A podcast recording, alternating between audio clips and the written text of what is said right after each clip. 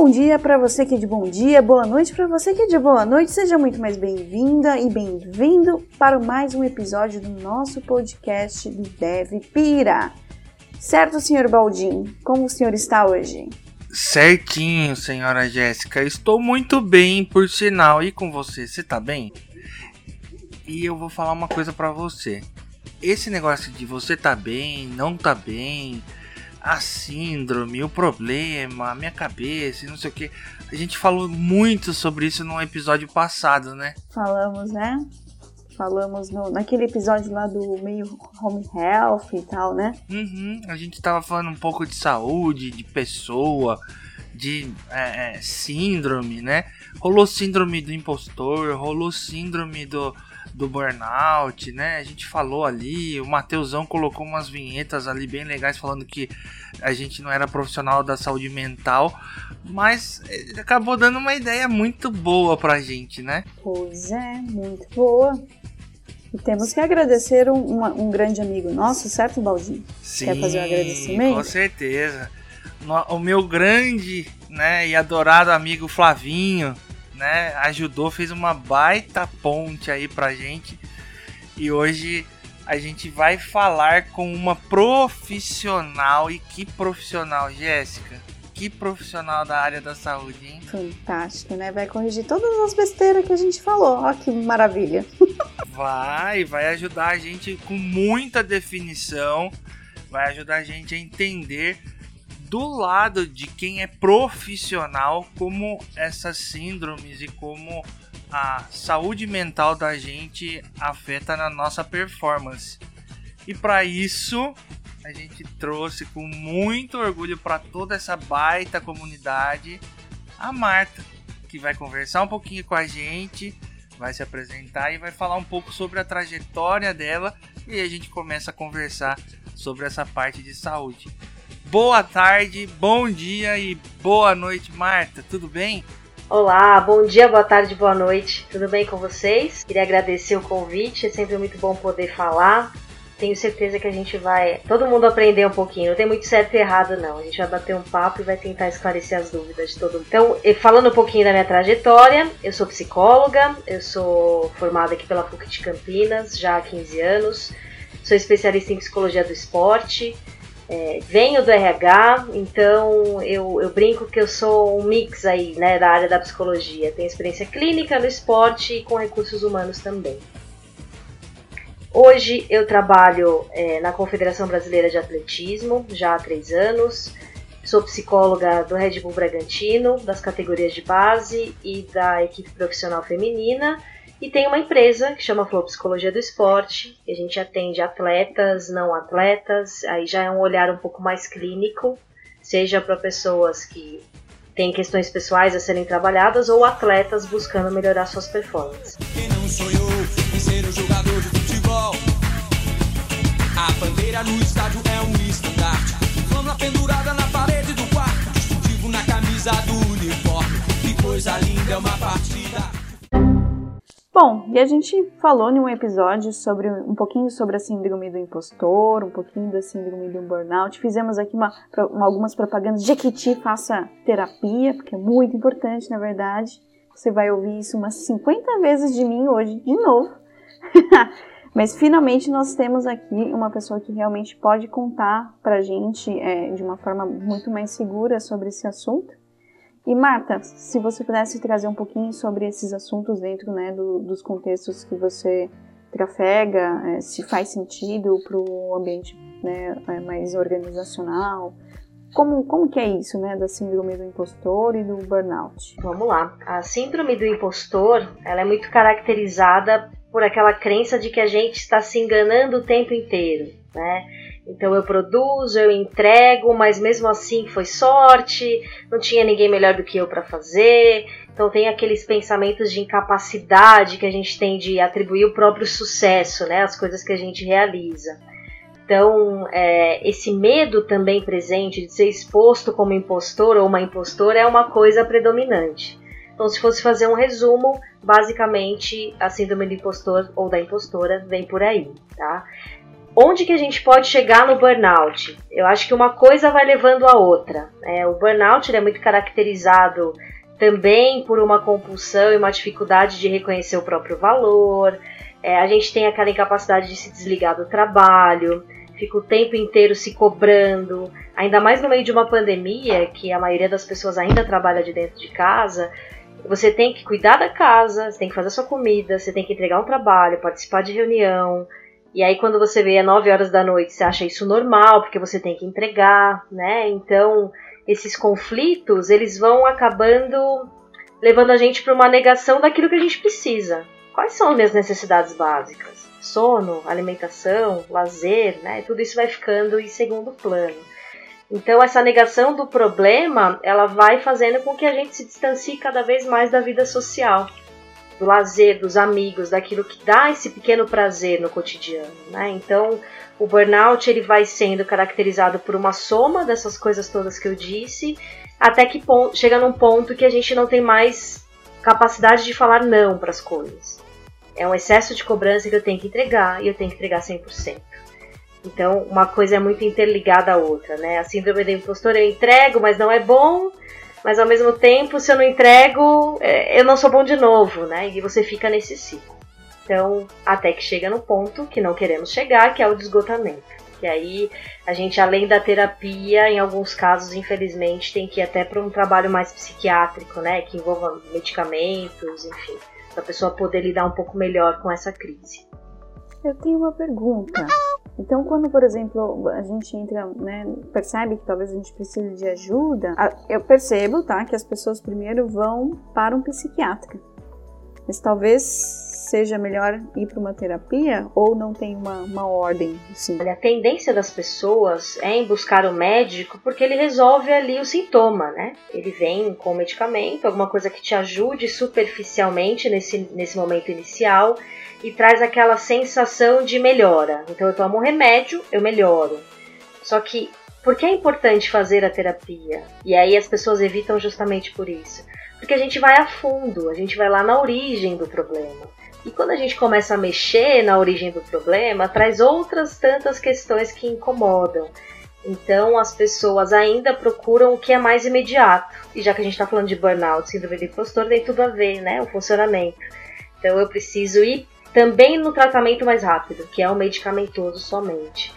E não estou dizendo que a pessoa não tem que buscar ajuda psiquiátrica, tá? Tem casos que a gente tem que trabalhar em conjunto. A pessoa faz a terapia, ela toma medicamento, até que chegue um momento que ela busca esse equilíbrio e consegue compensar, diminuir dose, diminuir medicamento, extinguir medicamento e ficar só com a terapia. E sabe uma dúvida bem, assim, bem básica, assim, né? Que às vezes eu me pergunto, Marta, me dá uma força. É, psicólogo e psiquiatras trabalham com a mesma linha? O psiquiatra ele só trabalha com a linha medicamentosa e o, o psicólogo ele trabalha só com a linha de ressignificação, a parte mental, comportamental, ou um psiquiatra também entraria um pouco nessa área da psicologia para poder fazer é, é, o famoso divã ou uma ressignificação. Como, como que você consegue ajudar pessoas como eu que tem essa dúvida entre a, a relação desses dois profissionais? Como seria mais ou menos? Olha, tudo parte da formação, né? Todo mundo sabe que o psiquiatra ele é formado em medicina, depois ele vai lá fazer residência, especialização dele em psiquiatria, e dentro dessa área ele também pode se tornar um terapeuta, né? seja um psicanalista ou alguma outra abordagem que ele possa fazer um trabalho terapêutico que não seja só o medicamentoso. Existem essas duas linhas, fazendo um resumo, né? Agora, dentro da psicologia, existem diversas linhas teóricas. A psicanálise, que é a famosa pelo divã, tem a comportamental, tem a terapia humanista, e são mais de 10, 12, se não me engano, é bastante coisa. Então, as pessoas se confundem justamente porque os psiquiatras também fazem esse papel. Mas aí é um outro olhar, são formações diferentes em relação ao ser humano. Né? O médico, ele é antes um médico, ele precisa entender os sintomas, entender o funcionamento, é, verificar se aquele remédio vai ajudar ou não, ou se é um caso de remédio e terapia. Tem psiquiatras que encaminham para psicólogos, tem psicólogos que encaminham para psiquiatra, então é todo mundo trabalhando junto, a coisa se conversa, por isso que é tão confusa. É bem legal, é, é assim, é, é, são dúvidas, né? Eu já me, me perguntei várias vezes sobre isso, né? Eu falei, nossa, mas existe um psiquiatra às vezes que vai chegar e vai falar assim, me conta como foi sua semana, né? Me conta onde tá doendo, assim, no sentido emocional. Fala pra mim quais são seus problemas, como é que eu consigo te ajudar. E eu sempre tive essa dúvida, né? Então eu achava muito, né? Aí é o achismo que a gente tem. Que o psiquiatra, ele só ten, é, é, penderia, né? Ele só teria um escopo ali de ter a parte de diagnóstico vinda de um psicólogo e aí em cima disso ele faria a prescrição médica, né? Eu sempre, assim, na maior parte do tempo pensei muito nesse sentido, né? E acho que muitas pessoas que devem estar ouvindo a gente também podem pensar nisso, mas é bom a gente entender que são profissionais que se convergem e às vezes trabalham muito juntos. Né? É, e aí, uma coisa que, que eu lembro quando a gente gravou esses episódios é que eu fiquei muito preocupada de tentar encontrar formas de, tipo, falar pra galera, tá, beleza, isso aqui é síndrome de burnout, isso aqui é o do impostor, e o que, que a gente faz para conseguir é, vencer isso, né? É, e para mim, por exemplo, quando a gente fala de síndrome é, do impostor, vem aquela frase, não, mas é, você está é, tá se enganando dizendo que você não, não merece esse sucesso. Ah, será que não? então, é, Marta, se você tiver como, sei lá, dar algumas sugestões de algum, alguma coisa que a gente pode fazer, né, fora, lógico, ir para um profissional, ir no médico para ajudar isso, mas algumas formas de vencer esses padrões comportamentais ou mentais, né?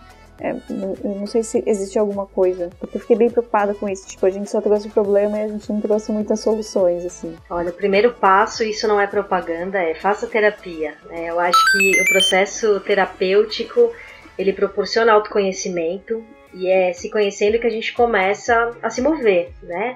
Senão a gente fica nesse ciclo de achar até que isso é normal, esse é o maior perigo, da gente ficar nisso de não, eu tenho que trabalhar, mas eu não sou boa.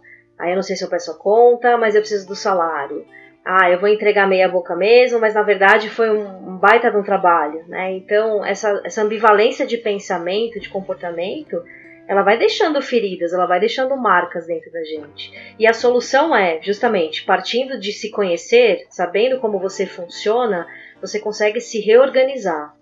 Então, é ter aquelas crenças mesmo de, ok, eu tenho um emprego, se eu tenho essa função é porque alguém acreditou nessa minha capacidade. Eu não estou aqui ao acaso, eu estou porque eu sou competente. E é aquele exercício mesmo que, que soa até um pouco como prepotência, que a gente precisa exercitar um pouquinho, faz bem, é saudável, de acreditar mesmo, de falar, não, eu sou boa, eu estudei para isso, eu estou entregando, e se não tiver bom, eu vou fazer o próximo melhor desde que isso não ultrapasse um limite de sanidade, né? Que a gente pré-julgue que está sempre errado, está sempre é, abaixo daquilo do que a gente deseja. Então, eu partiria primeiro por essa linha de pensamento. A gente tem que mudar o comportamento em relação a nós mesmos. E isso é ainda mais difícil, e aí eu vou entrar na questão de gênero para as mulheres, né, que são mães, que têm múltiplos papéis, então eu tenho que ser esposa, eu tenho que ser mãe, eu tenho que entregar o trabalho, eu tenho que cuidar da minha casa. E não tem parceria, né? E é difícil achar alguém ali pra caminhar junto. Então a mulher, ela sofre muito mais dessa síndrome do que o homem. Se não me engano, é cerca de 97%, se a gente for comparar, é muita coisa. Quase todas as mulheres passam por isso. Então, dentro desse processo de autoconhecimento, é reconhecer que tem hora que a gente tem que falar não. Isso é um desafio. Não, não posso fazer o almoço. Eu tenho que fazer um trabalho. Não, não posso cuidar do meu filho agora. Eu não posso custar, é, cuidar do meu bichinho agora. Eu preciso priorizar outras coisas. Então a gente está falando de 2021, né? Modernidade, igualdade de gênero. Então, para quem tem um parceiro ou parceira, é legal conversar e é legal se ajudar. E se a gente faz isso, a rotina tende a ser um pouco mais leve. Né? A gente tende a não sentir tanta sobrecarga. Então essa seria a dica número dois, se tratando de mulheres, né? De reconhecer que ninguém aqui é Mulher Maravilha, que não dá para fazer tudo ao mesmo tempo. Senão a gente vai falhar inevitavelmente em uma das coisas e aí vem esse ciclo de novo, né? Vou me punir, não sou boa, tá vendo? Não dou conta. Tá? E além da terapia, além de conversar, de se conhecer, é literalmente uma organização.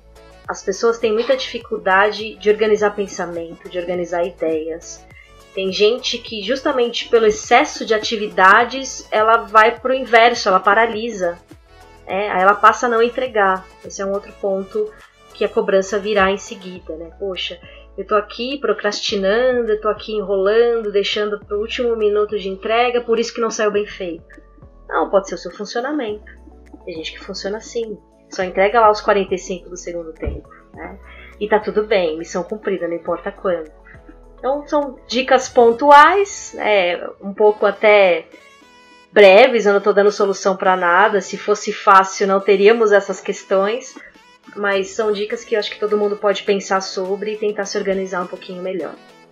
Vocês não viram, porque estamos em um podcast, mas quando a Marta trouxe a questão né, de ser mais pesado para as mulheres e a frase e tá tudo bem, eu e o Baldinho vibramos assim de uma forma que parecia gol do Brasil, vencemos a Copa. Brasil! Eu faço terapia, a Gé faz terapia, a Marta é psicóloga e também deve fazer terapia também. E algo em comum, né, com todo mundo que faz terapia, eu tô achando que acaba sendo algo meio padrão, tá, Marta? Depois você me corrige aí. Mas a maioria das psicólogas, dos profissionais aí que atuam com a saúde mental, quando eles falam assim, ó, oh, você pode ter o problema que for e não sei o que, e, e, vai passar e vem. Isso aí parece um bálsamo, né? E tá tudo bem. Então, assim, é, é algo que para as pessoas que estão em processo terapêutico ou que fazem terapia para um acompanhamento, né, para aperfeiçoamento até às vezes de habilidades assim que a gente diz mentais, né, vamos dizer assim é, quando você acaba ouvindo essa frase de uma pessoa, você fala assim: se ela não está fazendo terapia, se ela não está sendo acompanhada por um profissional de saúde, essa pessoa já passou por um processo de acompanhamento.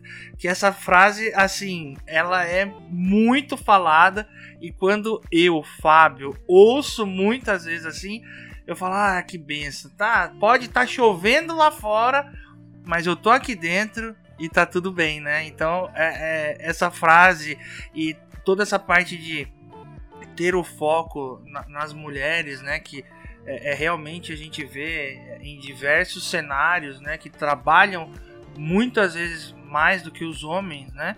É, eu acho que faz toda a diferença. É fantástico. E assim, não é um padrão, tá, Fábio? Não é assim, ah, tá tudo bem porque psicólogo vai falar pra você ficar tranquilo. Não é por aí.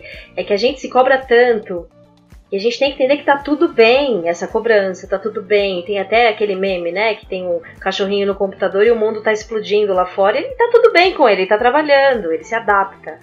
Então, eh, nós temos também que deixar esse ambiente terapêutico não tão punitivo quanto já é a rotina da pessoa.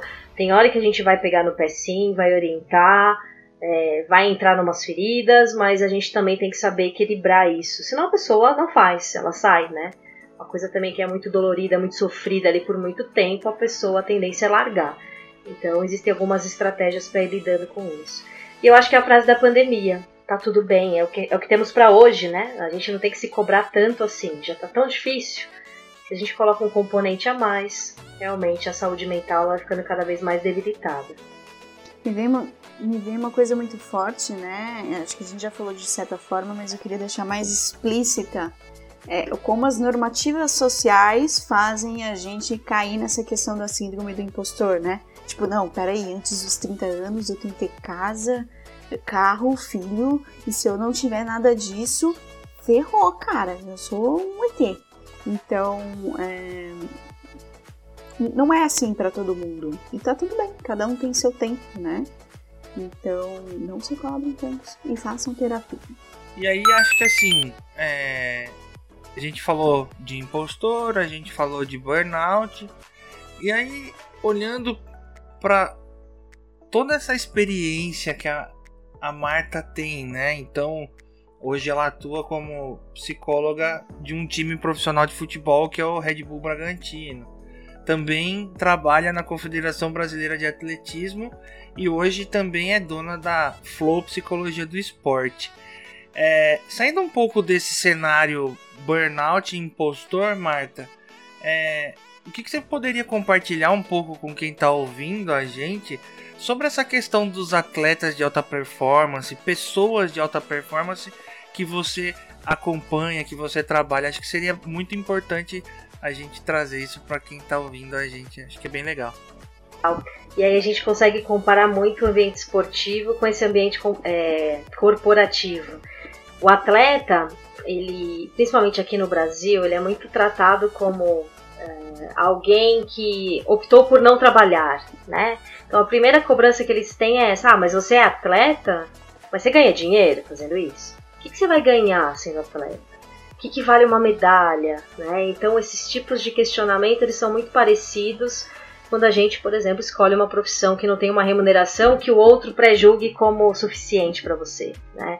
Então, a vida dos atletas é sempre muito sofrida já por esse olhar. Mas além disso, como eles vivem de resultado, e aí é o que vai dar o dinheiro, é o que vai dar o patrocínio, é o que vai dar a medalha, eles têm que ir lidando com pressões e frustrações quase que diariamente. Então, o trabalho da psicologia dentro do esporte Além da gente acreditar que o esporte é um meio de transformação humana, é onde esse atleta vai exercitar muitas questões sobre cidadania, hierarquia, relacionamento, enfim, é, o atleta, o trabalho da psicologia é de tentar trazer esse autoconhecimento, proporcionar esse autoconhecimento para os atletas e criar junto com ele estratégias para melhor performar. Né? Então, ok, eu hoje sou décimo lugar, como que eu faço para ser um campeão? Aí vem o autoconhecimento, né? O que que tá faltando? É a parte física? É estudar mais tática, leitura de jogo? Ou é ter um maior controle emocional? Então, quando a gente detecta isso, a gente monta toda uma periodização de trabalho para abastecer esse atleta de ferramentas e estratégias para ir lidando com essas questões. Então, o performar, quando a gente olha como leigo, é ah, ele ganhou, ele perdeu. Não necessariamente um atleta que vai pela primeira vez, por exemplo, para os Jogos Olímpicos, você tem noção do que isso significa? Ele foi pelo menos o 16 melhor do mundo em alguma coisa para classificar, né? Ele foi o 20 melhor do mundo. E quando o brasileiro vai lá para os Jogos Olímpicos e ganha uma medalha de bronze, vem aquele repórter super legal. E aí, amigão, poxa, você pegou o bronze, que, que horrível, né? Cadê a medalha de ouro? Porque você não ganhou. E às vezes é o melhor resultado da vida dele. Então, os aspectos emocionais no esporte, eles são muito presentes, assim como fora do esporte, assim como no ambiente corporativo, na nossa vida pessoal. E hoje, depois de muita luta aí por conquistar espaços, a psicologia ela tem sido cada vez mais valorizada. Então, é muito comum quando a gente fala de alta performance e também formação esportiva, que é um outro olhar que daqui a pouco eu compartilho, ter ali um profissional da psicologia para dar esse suporte. Aí falando um pouco até da nossa área um pouco mais de gestão, né, Jé? Tudo diverge, vai andando, vai andando e ali na frente converge de novo, né? Então, assim, ó, acabamos de ver aqui que é, num cenário esportivo isso acontece, num cenário organizacional isso acontece, é, pessoal, acho que muita gente também tem isso, né? Everybody was kung fu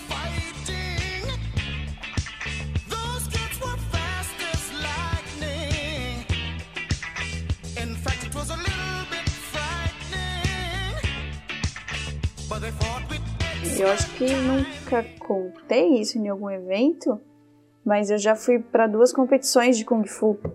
E, tipo, é, é, justamente isso. Tá, não, não ganhei, não passei nessa seletiva. Mas, mano, eu tô lá na competição. Pô, puta, né? Aí você não ganha medalha, né? Mas você nem ganha a medalha. Mas eu tô aqui na competição, cara. É um puta de um esforço para você chegar ali.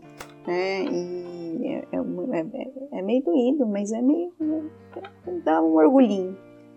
E aí, um, um, ponto que eu queria trazer, né? Justamente quando a Marta falou do, da questão do repórter. Putz, mas você ganhou uma medalha de bronze, né? É, é tipo, chegar para os times, né, que a gente atua, né, Baldin? Nossa, mas vocês têm é, essas métricas aqui? Vocês não conseguem melhorar?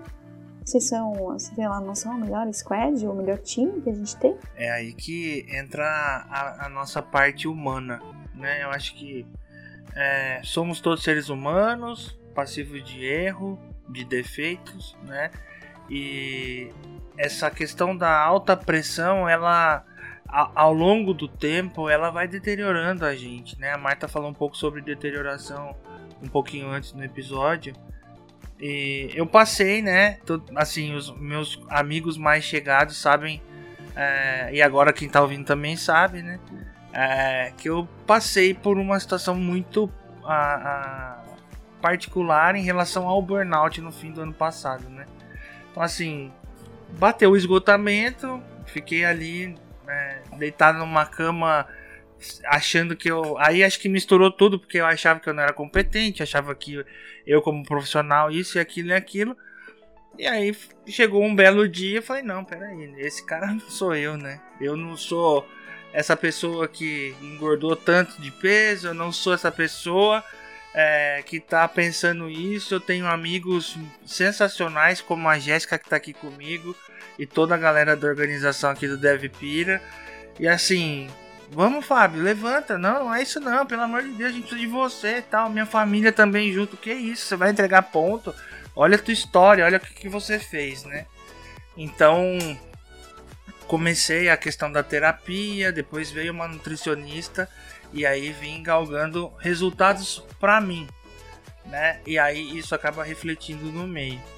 É, em relação a isso, Marta, a gente tem várias pessoas, várias é, é, vários tipos de profissionais que acabam sofrendo um pouco disso e às vezes deixam para dentro achando que a culpa é deles, né?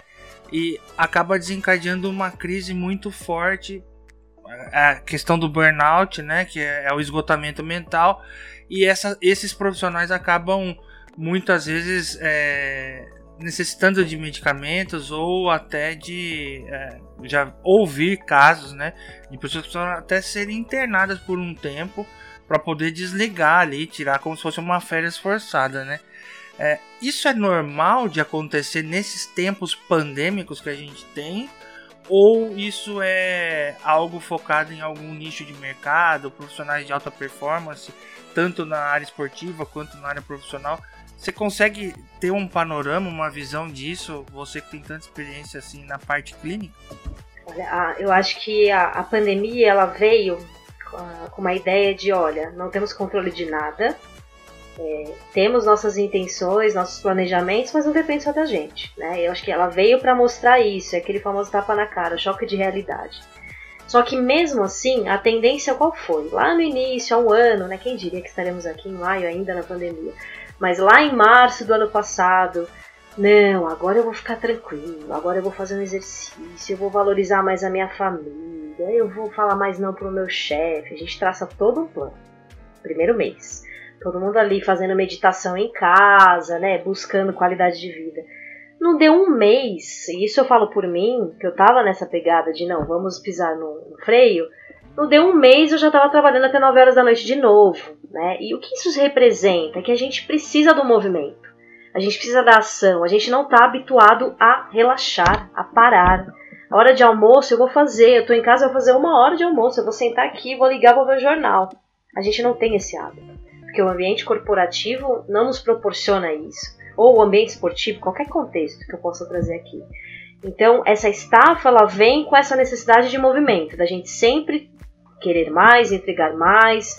E aí, Fábio, quando você compartilha com a gente sua história, eu acho isso muito bacana de você fazer, é a caracterizada fase de despersonalização. A gente passa a não se reconhecer mais. E como assim?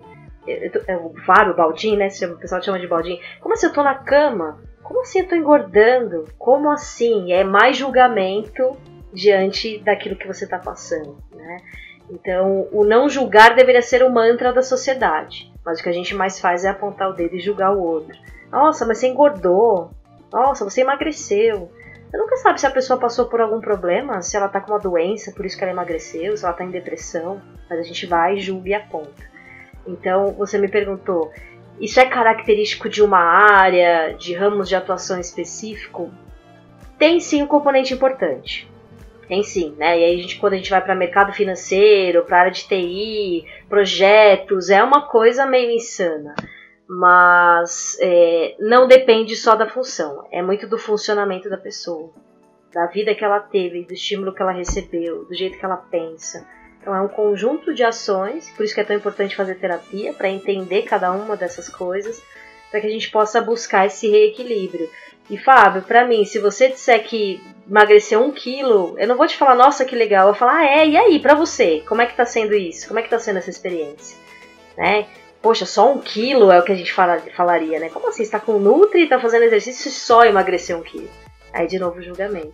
Então, nosso ciclo é esse. Né? É, é, julgar o tempo inteiro. Então fica a dica aí, hashtag fica a dica pra galera.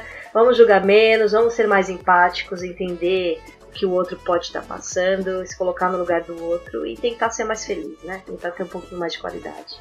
Qualidade de vida. O Baldim pode contar muito com o apoio, né? Da família, dos amigos e tal, tal, tal. E para uma pessoa que não pode, porque são pessoas que julgam ela ou porque ela realmente não tem ninguém para contar. O que, que ela pode fazer? Essa é uma pergunta. A segunda é a questão né, da gente é, não conseguir relaxar. E o que, que a gente pode fazer para motivar mais momentos de relaxamento no nosso dia a dia? Respondendo a primeira parte da pergunta, tem muita gente que, no meio dessa pandemia principalmente, ficou literalmente sozinha, né? Pessoas que tinham parentes perto, ou por perda, ou tá numa outra cidade, não tem como viajar. A pessoa sozinha, ela é muito mais difícil de buscar essa rede de apoio. Então, o que a gente sempre tenta orientar é isso: olha, nem que seja virtualmente, busque uma rede de apoio, entre em contato com algum amigo, colega, tio, parente, não importa. Faça um curso, se relacione, busque conversar, se entreter, porque o processo para lidar com, com a solidão ele é muito mais denso, principalmente se tratando de um ambiente que, que a gente vive que é de medo, né? A gente vive medo constantemente. Em muitas cidades existem CAPs, existem redes de apoio, CRAS, enfim, que pode trazer uma estrutura e um conforto maior. E também, para quem não tem condição financeira, eu acho importante reforçar, existem clínicas escolas, faculdades de psicologia. Existem serviços com valores acessíveis ou até gratuitos psicológicos. Então é só procurar.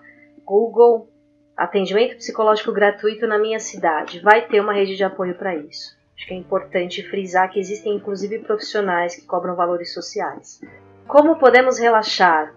Acho que é uma busca ao prazer. O que nos traz prazer?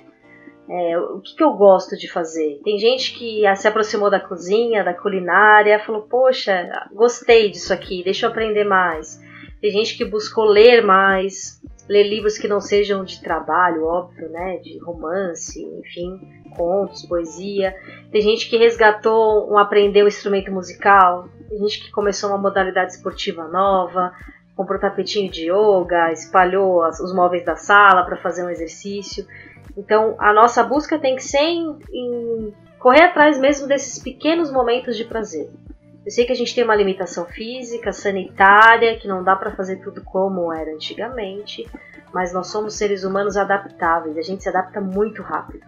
Nos adaptamos ao home office, assim como nos adaptaremos pós-pandemia. Então, é, isso é uma coisa que a gente tem que reforçar.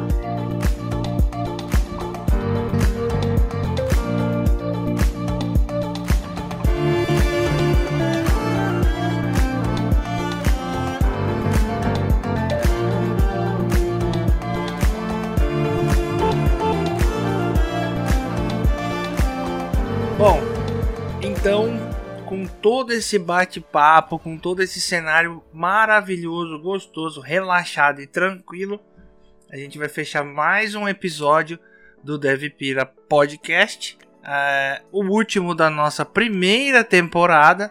Foram 10 episódios já que a gente vem construindo com muito carinho e trazendo pessoas importantes para a comunidade, para falar com a gente, para trocar ideia com a gente e a gente espera que quem estiver ouvindo continue, que a segunda temporada vem e a gente vem com pessoas de peso como a Marta, certo, Jéssica? Certíssimo, senhor Baldinho. Tô triste porque a temporada tá acabando, estou feliz porque tem muita novidade vindo por aí. Mais feliz ainda de ter tido a Marta aqui com a gente. É uma grande honra pra gente. Muito obrigada. Estou muito feliz. Queria ficar até as 3 horas da manhã, mas não pode, infelizmente. E última, última propaganda aqui da Jequiti, terapia, faça terapia, galera, é, ajuda muito, muito, muito. Hoje eu sou uma pessoa totalmente diferente do que eu era há um ano e meio atrás, então fica sempre o nosso pedido aí para que todos façam, se possível. Se não for possível, a Marta deu algumas dicas aí. Só para complementar, queria agradecer, foi muito legal bater esse papo com vocês, encerrar essa primeira temporada né, do podcast. Espero poder ouvir e, quem sabe, participar da segunda temporada. Fica aqui eu me convidando para isso. E a dica, gente, é assim: é, nós estamos, como eu disse, 2021. Essa história de que terapia é para louco, terapia é para quem tem problema. Eu sempre faço uma piadinha. Você conhece alguém normal? Você conhece alguém que esteja 100% são, né? Não. Então, brincadeiras à parte, todo mundo deveria ter direito, deveria ter acesso à saúde mental. Isso não, não, não deveria ser tão difícil e tão polêmico. Então, muita gente acaba procurando nós profissionais da área que temos especialização em esporte, porque é um contexto mais aceito. Ah, eu sou, sou, sou atleta, eu preciso render, trabalhar minha performance, então o meio de entrar é por aí, mas não deixa de ser psicologia, não deixa de ser terapia. Né? Então eu sempre tento trazer essa reflexão para vocês. E ó, propaganda Jequiti, faça terapia sim, Estamos aqui para ajudar todos vocês. Também fazemos terapia, isso é importante de frisar. E cuidem da saúde mental. Não tá fácil, gente, mas a gente vai sair dessa. É isso aí, então, gente. A gente fica por aqui. Hashtag faça terapia e acompanhe o Dev Pira nas suas redes sociais. Compartilhe esse episódio que é importante pra gente na continuidade desse trabalho. A gente se vê no próximo e tchau, tchau cabecear. Bola na rede pra fazer um gol. Quem não sonhou em ser um jogador de futebol? A bandeira no estádio é um estandarte. Flama pendurada na parede do quarto. Distintivo na camisa do uniforme. Que coisa linda é uma partida de futebol.